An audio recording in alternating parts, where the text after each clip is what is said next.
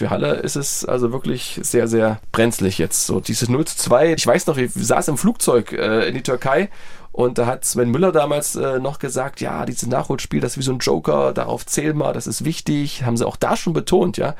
Und jetzt ist das auch so verpufft, völlig unnötig. Aber das Rhetoristisch hat gesagt, Jammer nützt nichts, es geht weiter gegen Aue und was anderes hat man ja nicht im Köcher, irgendwelche anderen Optionen.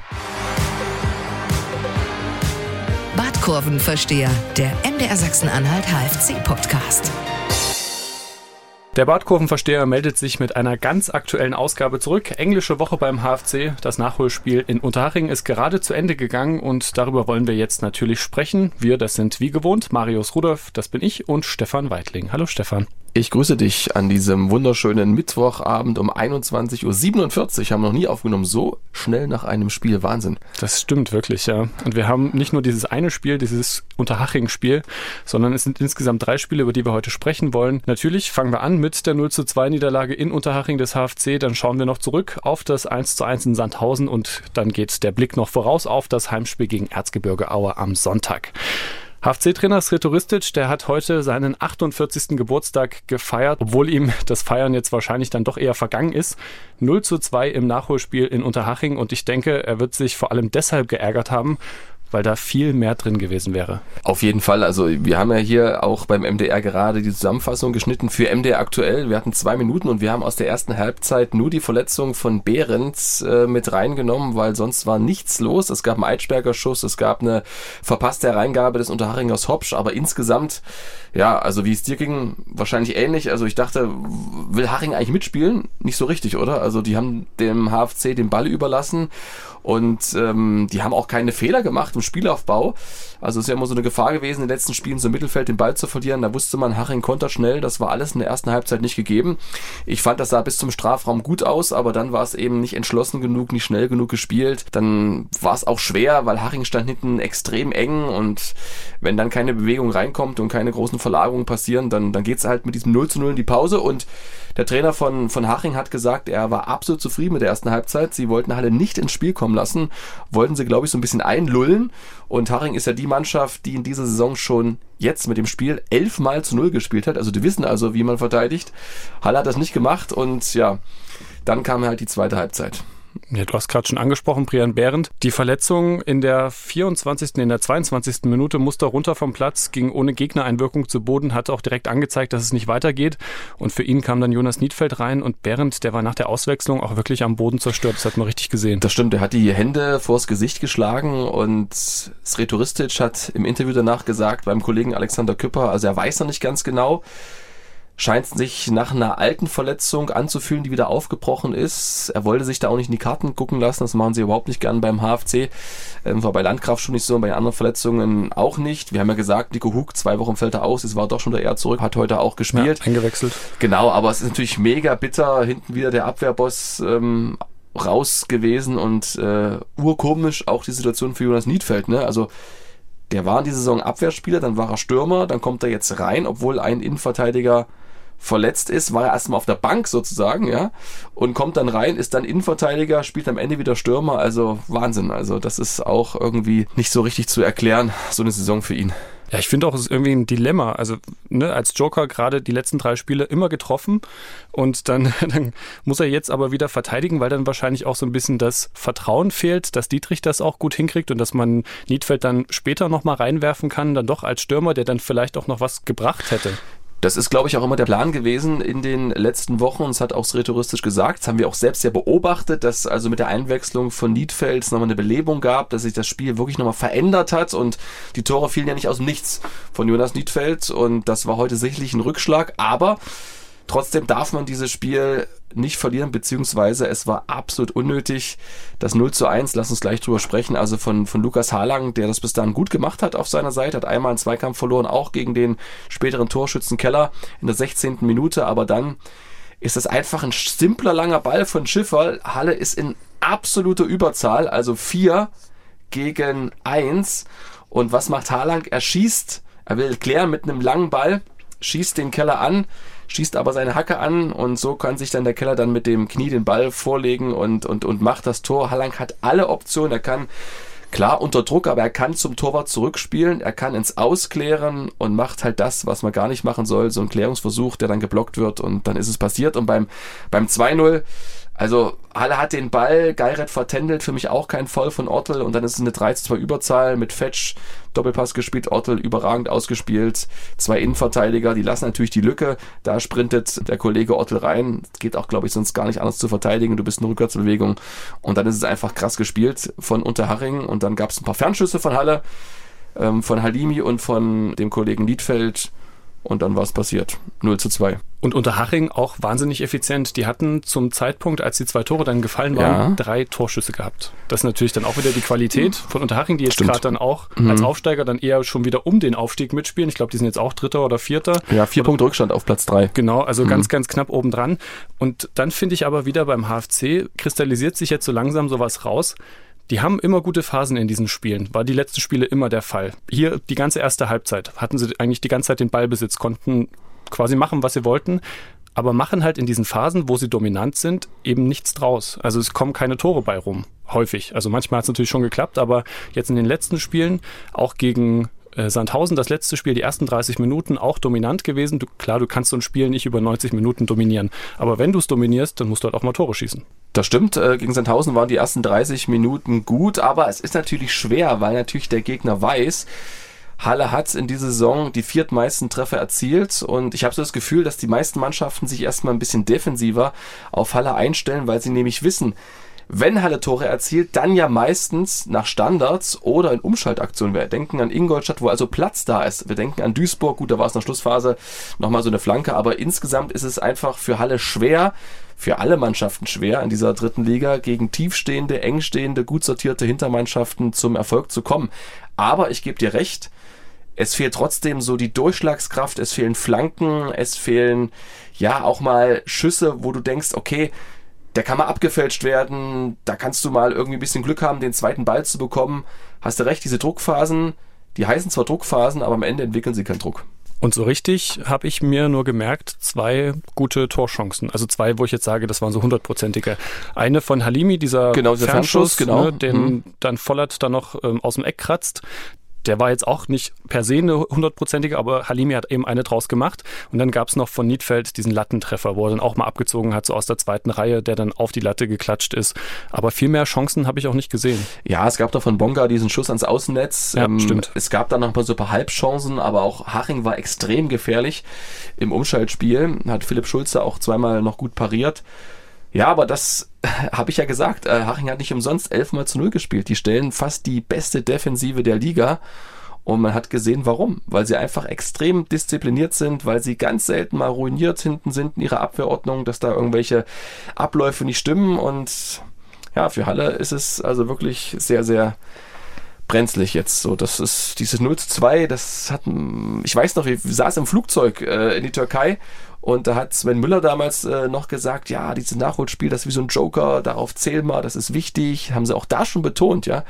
Und ähm, jetzt ist das auch so verpufft, völlig unnötig. Aber es Redoristisch hat gesagt, Jammer nützt nichts, es geht weiter gegen Aue und was anderes hat man ja nicht im Köcher, irgendwelche anderen Optionen. Aber vielleicht kann Unterhaching auch so ein Vorbild sein, also dass man sich dann vielleicht auch nochmal umschaut und sagt, vielleicht müssen wir unseren Spielstil dann doch nochmal ändern. Also nicht mehr so viel selbst das Spiel machen, sich vielleicht doch auch mal selbst mehr hinten reinstellen und dann doch eher auf Konter gehen. Spielstark genug ist man ja. Also warum nicht das mal ändern? Weil es waren jetzt wieder zwei Gegentore, Nummer 50 und Nummer 51.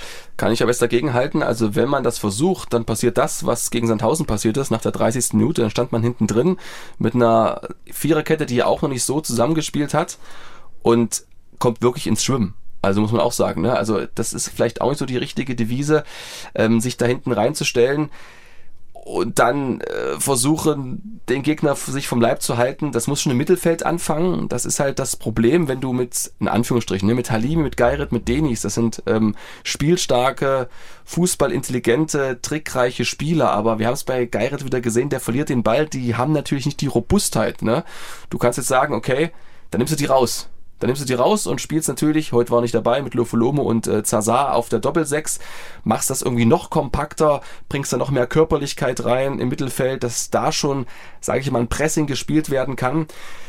Dann raubst du dir aber die Chance und die, die Fähigkeiten eines Geirets, der einen guten Schuss hat, der gut flanken kann, der 1-1 kann, die Vorteile eines Besa Halimis, die wir gesehen haben, die beraubst du dir dann alle. Und das ist halt schwer abzuwägen, glaube ich.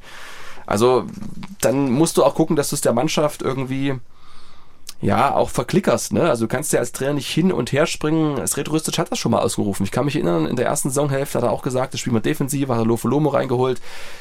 Und dann ist das so ein bisschen ausgetrudelt und was sollen die Spieler denken? Einmal so, einmal so, einmal so. Du musst halt auch eine klare Linie fahren und das begründen, weil sie merken ja, so schlecht war es ja auch nicht, ne? Also sie haben ja trotzdem sieben Punkte geholt in den, in den ähm, fünf Spielen jetzt, ne? Muss man nochmal rechnen. Stimmt, mhm. wie viel waren es? Also wir hatten die erste englische Woche, dann hatten wir Sandhausen. Genau, fünf Spiele sind sieben mhm. Punkte. So sieht's aus. Wollen wir nochmal versuchen, was anderes Positives rauszuziehen? Nico Huck ist wieder da. Ja. Doch nicht so lange gefehlt, wie ja. wir gedacht hätten. Also nicht diese zwei Wochen, da war er wirklich dann doch ein Stück schneller wieder da. Muskelfaserriss für mich eigentlich auch immer so drei, vier Wochen. Was Positives. Bei ähm, dir vielleicht drei, vier Wochen. Naja, ich glaube bei ihm auch eigentlich, wenn es denn so ein richtiger ist, aber es gibt da ja auch so Teilrisse und was weiß ich. Ähm, und wir hatten vor dem Spiel sechs HFC-Spieler, Nico Hug inbegriffen, die eigentlich davon bedroht waren, das nächste Spiel zu verpassen, wenn sie denn noch ja. eine gelbe Karte bekommen hätten, die fünfte. Das hätte einige wichtige Spieler auch treffen können. Es gab keine einzige gelbe Karte, wenn ich richtig geguckt habe, in dem Spiel gegen Unterhaching. Von daher sind die, die alle die dabei. Statistik, genau. Naja, deswegen haben sie, naja gut, ob das so, ob das so clever ist, dann nicht so in die Zweikämpfe zu gehen oder, aber das wollen wir jetzt mal nicht den Spielern unterstellen. Es werden aber alle mit dabei sein können und Lofolomo dann nach seiner fünften gelben, die hat er jetzt ja auch gehabt nach dieser Sperre. Deshalb hat er gefehlt kann oder wird wahrscheinlich sehr, sehr wichtig werden, wenn Brian Behrendt, so wie er geguckt hat, wahrscheinlich jetzt auch nicht am Samstag schon wieder mit am Sonntag dabei sein wird. Glaube ich auch nicht. Also ich hatte das Gefühl, der fühlt in seinen Körper rein und als er die Hände vors Gesicht geschlagen hat, da war mir klar, oh, das kann wirklich äh, was längerfristiges sein. Also man hat es auch in der Zeitlupe gesehen. Er war da in einem Luftduell, bekommt aber keine Berührung vom Gegenspieler und dann fährt ihm da irgendwie so ein Schmerz in den Körper. Ich weiß nicht, was es war. Ja, irgendeine alte Verletzung, das hat ja. Ristic ja gemeint. Ne? Und wahrscheinlich auch eine, die ihn früher auch schon länger außer Gefecht gesetzt hat. Gehen wir rüber zu Sandhausen. Das war ein bisschen erfreulicher. Hart erkämpftes 1 zu 1 des HFC. Sretoristic meinte danach, es war ein verdientes Unentschieden. Sandhausen-Trainer Jens Keller, alter Bekannter von Ristic aus Stuttgarter Zeiten, war da ein bisschen anderer Meinung, meinte, naja, verdient sieht doch nicht so richtig wegen der ganzen Chancen. Wie fällt dein Fazit aus? Na, ich glaube, es war der glücklichste Punktgewinn für den HFC in dieser Saison. Also verdient, ja, kann man immer sagen, weil die Mannschaft wirklich bis zum Ende dran geglaubt hat und dann kam ja auch der Elfmeter. Aber insgesamt war da schon ein Riesendusel dabei. Pfostenschuss, dann trifft der eine Sandhäuser das leere Tor nicht. Ben Baller hatte riesige Möglichkeiten. Also ähm, pff, da war schon wirklich viel, viel Glück dabei. Ähm, was ich da vielleicht noch sagen will, lass mich da noch so eine, so eine Klammer spannen zu den letzten Spielen. Was mir wirklich auffällt, äh, Tarsis Bonga, der genießt unglaublich viel Vertrauen beim Trainer darf sich jetzt zum fünften Mal oder durfte sich jetzt zum fünften Mal von Beginn an beweisen. Ich weiß nicht, wie es dir ging, aber ich fand, ähm, er hat wirklich sehr viele Chancen bekommen und bis auf diesen Schuss jetzt gegen Haching, der ans Außennetz geht, hatte er wirklich sehr gute Möglichkeiten, wo er ähm, Platz hatte, wo er uns eins gegen eins gehen kann und eigentlich nie durchkommt. Und äh, das wundert mich so ein bisschen, dass da äh, Berko immer noch hinten dran ist. Ich glaube, es wird es gegen Aue kippen und da habe ich so gedacht, also ein Hasenhüttel hat diese Chance nie bekommen, muss man auch mal sagen. Ne? Der durfte nie von Anfang an ran mhm. und ähm, ist jetzt aussortiert. Kurzes Update dazu. Ich hatte mit äh, Lisa Schöppe telefoniert, die hat gesagt, aussortiert bleibt aussortiert. Also die werden, beziehungsweise die müssen bei der U19 äh, mittrainieren. Die vier Aussortierten, Crossweight, Jordi Wegmann, Poliki, Poliki und, und, ähm, Hasenhüttel. und Hasenhüttel, genau. Ja, und das ist halt auch so eine Sache, das schweift es ein bisschen ab, aber wo ich mir manchmal denke, hey, vielleicht, ähm, wenn man ihm einmal die Chance von Anfang an gegeben hätte, gut, er ist natürlich ein Stürmer, muss man auch sagen, ne? Also Bonga spielt natürlich als Rechtsaußen, deshalb hinkt der Vergleich jetzt vielleicht so ein bisschen, aber trotzdem da vielleicht ein bisschen mehr Vertrauen Vielleicht hätte sich das auch ausgezahlt. Ja, der hat immer nur für ein paar Minuten das Vertrauen bekommen. Ne? Also der und zum Ende ihn reingeworfen. Ja, und dann hat er so ein, zwei Aktionen gehabt, wo es mhm. mal einen Elfmeter hätte geben können. Das hat dann aber immer nicht geklappt. Und da fand ich Policki dann auch immer noch ein Stück gefährlicher, was das anging. Aber ja, und du hast ja mit Tarsis Bonga eigentlich angefangen. Und da finde ich auch, ist so ein bisschen so eine Wundertüte. Ne? Also wenn er an den Ball kommt, weißt du immer nicht, kommt jetzt gleich was Geniales, mhm. was auch passiert, oder kommt irgendwie so eine Slapstick-Aktion. Mhm. Und wo man manchmal das Gefühl hat, er weiß jetzt gerade selber gar nicht, was als nächstes passiert aber das ist natürlich von außen so leicht gesagt. Ich fand aber gegen Unterhaching jetzt hat er mir deutlich besser gefallen als in den letzten Spielen. Ja, also er hat ja auch ein paar Möglichkeiten, aber weiß nicht, also dass er mal so durchbricht oder so, also das ist auch viel, wo er sich aufreibt in Zweikämpfen und ich kann jetzt nicht mehr genau die Szenen sagen, aber mir ist es wirklich aufgefallen, klar, er kann nicht jeden Zweikampf gewinnen, aber sagen wir mal so, da ist noch viel Luft da oben. Vielleicht ist es auch der richtige Weg. Sretoristic ist ein Trainer, der weiß, äh, was er tut und vielleicht braucht er halt auch dieses große Vertrauen, was er halt nicht hatte in den letzten Vereinen hatte ja letzte Woche das Spiel Aue gegen 1860 und da habe ich ein bisschen in der Münchner Presse herumgelesen und die hatten auch so ein Halbjahreszeugnis ausgestellt und da haben sie Bonga gelobt für seine Art abseits des Platzes, weil mhm. er wirklich ein super sympathischer Spieler ist, der vorangeht, der freundlich ist, der ja auch tief religiös ist und äh, mit dem man sich super unterhalten kann, aber er war halt auf dem Platz auch nur, ja, zweite Wahl und konnte sich da auch nicht durchsetzen. Also das fiel nicht so gut aus. Aber gut, ich wollte es nur mal anmerken, ähm, weil ich auch beim Training gemerkt habe, dass da auch ähm, so ein bisschen Unmut herrscht über Tarsis Bonga. Wir wollen es ja nicht irgendwie Pech über ihn auskippen. Er soll trotzdem weiter äh, dranbleiben und ähm, hat ja auch mal eine rote Karte rausgeholt. Aber trotzdem ähm, finde ich, dass er jetzt noch nicht die wirkliche Verstärkung ist auf der Außenbahn. Zumindest noch nicht die, die man sich erhofft hatte, aber kann ja alles noch kommen. Zwei Spieler oder eine erhoffte Verstärkung ist es dann auch wirklich geworden. Philipp Schulze, der war neben Jonas Niedfeld einer von zwei Spielern, die in die Elf des Tages, des Spieltages, also der, wo es das Spiel gegen Sandhausen gab, gewählt wurde. Wie hast du ihn gesehen und Jonas Niedfeld auch? Also fangen wir mit Philipp Schulze an. Fehlerfrei, also alles, was er aufs Tor bekommt, das, das hält er eigentlich in den letzten Spielen. Klar, das Tor gegen Mannheim, das vierte, ähm, da, da muss er ran, hat auch Marian Unger bestätigt. Ähm, er darf aus der Position nicht ins lange Eck gehen. Da konzentriert er sich so sehr aufs Kurze, aber egal. Ich finde, ähm, wo er nach Ausbau fähig ist, ist im Spiel mit dem Ball, hat man auch gesehen gegen Unterhaching. Da kam mal so ein Pass nicht richtig an bei Harlang, da musste so ein bisschen Tempo rausnehmen, aber das kommt alles, aber insgesamt Wahnsinn. Fünftes Profispiel, hat eine Ausstrahlung, eine Souveränität und ist reaktionsschnell bei den Gegentoren gegen Haching machtlos, aber sonst ähm, ist er wirklich eine Verstärkung aber ihm gelingt es auch nicht zu Null zu spielen, müssen wir auch mal ehrlich sagen. Ne? Genau, aber da ist er natürlich immer der letzte Mann. Ja. Also da, das, ach, ich weiß nicht, ich finde den, den Torhütern, ich kann mich eigentlich an wenig Situationen erinnern, wo, wo die drei Torhüter mal so richtig fies gepatzt hätten. Ne? Ja, das war Sven Müller ja. gegen Münster, das war wirklich offensichtlich. Ja, aber, aber sonst hast du recht, ähm, Schulz hat auch gegen Ulmer so einen kleineren Bock drinne gehabt. Aber ich glaube, daran liegt's liegt's wirklich nicht. Daran liegt's nicht. Ja, und Jonas Niedfeld hat da eigentlich genau das gemacht, was man von einem Kapitän erwartet. Ne? Hat auch wieder zurückgesteckt gegen Sandhausen, ist erst später wieder reingekommen, hat das dann gut gemacht und hat halt dann eben diesen Elfmeter, wie ich finde, auch wahnsinnig sicher verwandelt und ja, einfach Verantwortung übernommen. Ja, vor allem in der Situation, da geht es um einen ganz entscheidenden Punkt. Also hier wird es wirklich auf jeden Punkt ankommen in dieser Saison und da auch Kompliment, das Ding da so reinzuschweißen. 18 Quadratmeter ist die Torfläche, klingt erstmal viel, aber mussten erstmal reinmachen, Marius. Das stimmt. Also ich weiß nicht, ob mir das gelungen wäre. Also ich finde es immer, find's immer Wahnsinn, weil ich kann mich erinnern, noch so aus dem, naja, meiner kurzen Fußballerzeit, äh, wenn ich da versucht habe, einen Torhüter zu verladen, das hat eher selten geklappt. Wo hast du denn gespielt? Na, ganz, ganz, ganz kurz mal in Landsberg. Ach so, okay. Hm. Na, Weil dein Vorgänger, ähm, der Olli, Olli, Olli hat, hat, da richtig ähm, gespielt. Der genau, ist der auch Magdeburg richtig äh, gespielt. Das stimmt. Der Olli hat auch beim, beim SSV, beim SSV 90 Landsberg äh, auch deutlich mehr abgeräumt als ich. Ich war da nur kurze Zeit und habe dann eher für die Handballer noch, aber auch nicht lange gespielt. So viel zu meiner Vita. Ähm, was mir noch aufgefallen ist mit der Einwechslung von Niklas Kreuzer gegen Sandhausen, wurde jetzt natürlich gegen ähm, Unterhaching dann auch wieder eingewechselt, aber Sandhausen fand ich sehr bemerkbar, dass mit ihm wieder diese gefährlichen Flanken kamen. Auf jeden Fall. Und ähm, das ist halt nochmal eine Spezialität von ihm, die auch das Spiel des HFC bereichert. Also Eitschberger hatte jetzt gegen Unterhaching so zwei, drei gute Aktionen, wo er mal durchbricht bis zur Grundlinie. Aber diese Halbfeldflanken, die dann so diagonal reinfliegen, die kann beim HFC gefühlt nur Niklas Kreuzer. Genau, hat jetzt gegen Unterhaching leider nicht ganz so gut funktioniert hinten raus, aber gegen Sandhausen war das wieder ein ordentlicher Faktor. Gut, wir bleiben dabei oder der HFC behält eine gute Bilanz gegen den SV Sandhausen. Bisher zwei Spiele, eins davon gewonnen und jetzt auch eins unentschieden gespielt. Also nicht so schlecht. Gehen wir weiter auf das nächste Spiel, das noch ansteht. Sonntag 13.30 Uhr im Leuner Chemiestadion, also ein Heimspiel für den HFC. Deutlich häufiger gab es dieses Duell zwischen dem HFC und Erzgebirge Aue als das gegen Sandhausen. Bisher nach der Statistik, die ich gefunden habe, waren es bisher 68 Spiele. Also da hießen beide Vereine aber auch zwischendurch immer Krass. mal noch ein bisschen anders.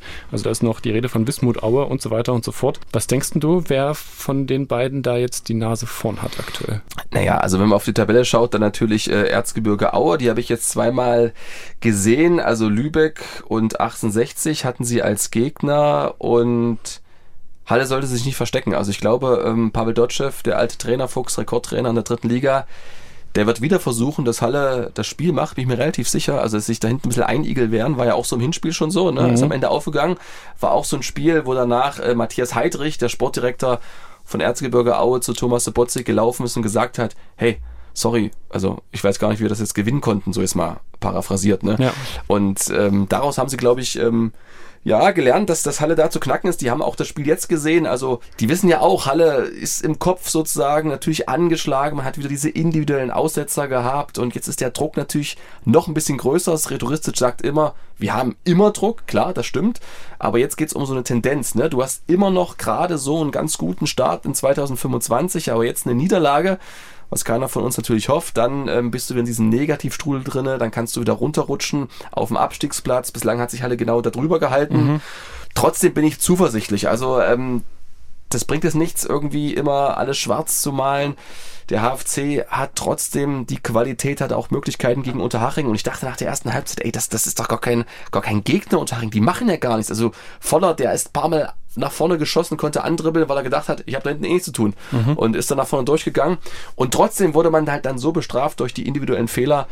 Aber ähm, ich bin sicher, dass die Mannschaft eine Leistungssteigerung bieten kann und die braucht's auch. Und deshalb bin ich wie immer positiv und tippe auf einen Sieg für den HFC. Okay, da kommen wir noch gleich noch genauer drauf. Ich wollte aber tatsächlich, ja. jetzt hast du schon äh, die Einordnung gebracht. Ich wollte von dir eigentlich nur wissen, wer du denkst, welche von beiden Mannschaften denn in dieser Gesamtstatistik vorne liegt. Also, Ach, in der Gesamtstatistik bei den 68 mhm. Spielern, die habe ich ja alle im Kopf. Also damals ging es los am 1. Januar 1909. Ja. Ähm, pff, na, wenn du so fragst, dann wahrscheinlich tatsächlich der HFC. Aha, okay, liegt das an der Fragestellung. Ja. Ist, aber, ist aber richtig. Also ja. hast du, hast du richtig gedeutet. 31 Siege HFC, ja, 22 Aue und 15 Unentschieden. Du musst mal gucken, in Sportzusammenfassungen, in Fußballzusammenfassungen, äh, wenn es da 0-0 steht und dann sagt der Kommentator, jetzt aber Ecke und wenn das so sagt, dann, dann merkst du manchmal schon, jetzt fällt ein Tor. Das ist manchmal so ein bisschen hm. schade und so war es auch bei dir. Wenn das ist, du hast mich jetzt so ein bisschen wahrscheinlich auf Aue gelotst, aber in deinem Unterton war so was drin, was ich eher dann Richtung Halle vermutet habe. Könnte man oder müsste man vielleicht auch nochmal genau reingucken, wie das so in der jüngeren Vergangenheit war. Also ich kann mich erinnern, letzte Saison, das war mhm. auch das erste Mal, dass ich dann mit dem Podcast dabei war, da gab es vorher einen sehr hohen Sieg einen Heimspielsieg gegen 5-2. 5-2, genau. das war ein tolles das, Spiel. Da war noch Dominik mhm. Stechik dabei genau. und hat noch getroffen. Ja, das war schön. In der Hinrunde, wir haben es gesagt, ne, der HFC nach 25 Minuten auch ähnlich gespielt ja. äh, wie, wie, jetzt. Also mhm. einfach sehr druckvoll, Fehler provoziert. Mendel sah da nicht so richtig gut aus. Und dann nach einer Stunde hat dann aber Aue einfach aufgedreht und zwei wahnsinnig schöne Distanzschüsse reingemacht. Und dann gab es noch einen Konter, der noch reingegangen ist. Trotzdem denkst du, dass der HFC, wir haben jetzt vorhin schon mal drüber mhm. gesprochen, Bleibt er bei, bei seiner Taktik? Weil irgendwie haben sie die ja jetzt wiedergefunden. Früh draufgehen war gegen Sandhausen der Fall, war gegen Unterhaching der Fall, auch gegen Aue. Was denkst du? Ja, ist immer schwer für mich, in die Glaskugel zu schauen. Ähm, vielleicht erwarten alle, dass Halle einen Tick defensiver steht, aber ich kann es mir nicht vorstellen. Du hast dann das Publikum im Rücken und das ist so ein bisschen zur DNA vom HFC geworden, dieses Spiel, wenn sie so spielen, ne, mit Halimi Geiritz und äh, Tunay Denis und auch auf der Außenbahn, dann ähm, ja, genau, mit, mit, mit, mit Geiret und vorne mit, mit Baumann. Ja, ich, ich denke schon, aber ganz ehrlich, ich könnte jetzt erzählen, erzählen, erzählen. Eigentlich weiß ich es gar nicht. Das ist richtig. Das ist alles eine, eine Prognose, aber natürlich auch unterfüttert mit ja. sehr viel Erfahrung, weil du natürlich viel gesehen hast vom HFC stimmt, in dieser Saison. Also man kann ja schon so ein bisschen was draus schließen aus dem, was man gesehen hat. Von daher schätze ich da also ich glaube, ich, ich, ich, glaube das schon sozusagen, weil ich ja auch, beobachtet habe jetzt gegen, gegen 1860, das war ein auch extrem zähes Spiel. Da gab es wenig Phasen, wo es mal hin und her ging und Au hatte auch Riesenprobleme gegen gut gestaffelte Münchner, die auch immer den Spielaufbau gestört haben, da in gute Abschlussposition zu kommen. da mal auf dem Flügel durchzubrechen. Ähm, bei Tim Danhoff, da müssen sie mal gucken, das ist ein sehr offensiv denkender Rechtsverteidiger. Bei Aue, der schaltet sich immer vorne mit ein, der wechselt mit Sijaric immer die Seiten, da wirbelt die so rum, dann ist Stefanek da noch mit dabei. Dann haben sie den Marcel Bär, einen Zehn-Tore-Mann im Zentrum, der bullig ist, der Kopfball stark ist. Tasci schleicht sich auch mal rein in den Strafraum, der ist auch mal sehr gut besetzt. Das haben sie verändert so ein bisschen im, im Winter, dass die Strafraumbesetzung besser ist bei Aue weil ähm, ja sehr, sehr viel von äh, Marcel Bär abhängt. Der ist ja an 36 Prozent der Auer-Treffer beteiligt. Das wollten sie entlasten, indem sie halt den Strafraum besser besetzen. Das klappt ganz gut. Flanken können sie. Aber insgesamt sind das immer nur so punktuelle ja, Erscheinungen bei, bei Aue über 90 Minuten habe ich das noch nicht gesehen. Du hast schon gesagt, der HFC gewinnt. Wie hoch? Wer trifft? Also, du willst mich immer tippen lassen. Du musst aber mal gucken, ob das stimmt. Also, der Hallische FC gewinnt mit 1 zu 0. Mit 1 zu 0 gewinnt der Hallische FC. Und okay. Torschütze mit der Nummer 20 Tuna Denis. Okay. Hätte ich auch nichts dagegen. Und auch mal zu 0, das wäre auch schön. Aber was ich mich natürlich auch frage, mhm. Niklas Kreuzer hat jetzt dreimal gespielt für den HFC. Ja. Dreimal auswärts.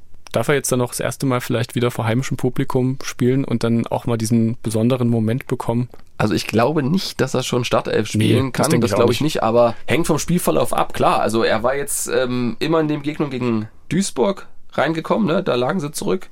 Gegen Sandhausen reingekommen, da lagen sie zurück. Mhm. Und gegen Unterhaching reingekommen, da mhm. lagen sie zurück. Zweimal ging es gut, gut, aus, aus. Gut aus, ja. genau. Zweimal noch was, was Zählbares mitbekommen. Also, ja, er kommt. Er kommt. Er kommt. also vielleicht auch, wenn der HFC 1-0 führt, dann kannst du ihn ja auch bringen als Verteidiger. Ja, absolut. Mhm. Also ich habe jetzt auch nicht den Eindruck, dass er da irgendwie nee. am, am, Stock geht oder so, sondern er hat, die wissen sehr genau, ne, das hast du ja auch im Trainingslager gesagt, die haben ja die Daten und werden ganz genau wissen, ab wann sie ihn reinwerfen können, sodass er auch bis zum Schluss durchziehen kann. Und ich finde, das sieht auch echt gut aus, wenn er auf dem Feld steht. Von einem Niklas zum anderen Niklas, Niklas Landgraf, gibt es da schon nochmal was Neues? Könnte der vielleicht schon wieder ein Thema sein für Aue? Mm, also dieser Schöpper, mit der ich telefoniert habe, weil ich jetzt nicht mit in Unterhaching war, die meinte wahrscheinlich nicht. Also der braucht noch ein bisschen und dann geht es ja weiter gegen die Löwen. Da ist ja dann nochmal eine Woche Zeit.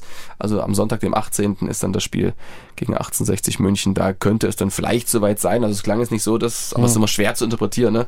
Aber er ist auf dem Platz, er macht sein individuelles Training, wird behandelt. Also ich glaube, dass es keine monatelange Ausfallzeit wird. Das hatten sie ja zuletzt ja. auch gesagt. Ne? Mhm. Also stehen die Chancen gut, dass ja. Lofolomo den Auer-Stürmern da das Leben schwer machen wird, hoffentlich am Sonntag. Bist du dabei? Ähm, ich muss tatsächlich mal nicht arbeiten. Ähm, wenn ich Zeit habe, komme ich ins Stadion. Ja, ist noch nicht ganz sicher. Müssen wir mal gucken. Wir werden nächste Woche drüber sprechen. Mal gucken. Wahrscheinlich eher nicht, weil da sieht es ganz gut aus, dass dann doch mal wieder ein Spieler da ist.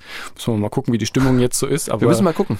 Wir sind noch, wir sind in Gesprächen ähm, und sehr zuversichtlich. Also wir haben das eigentlich schon ausgemacht. Wir müssen nur noch festlegen, wer kommt. Aber da bleibt man optimistisch damit sind wir durch für heute. Drei Spiele, drei, na zwei unterschiedliche Ergebnisse.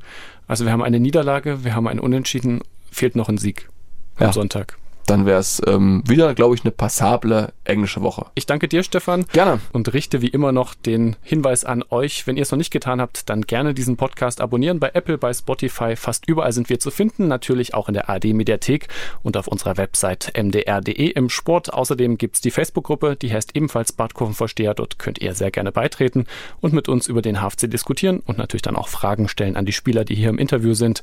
Und ich sage erstmal vielen Dank fürs Zuhören, macht's gut und bis zum nächsten Mal. Ciao, ciao.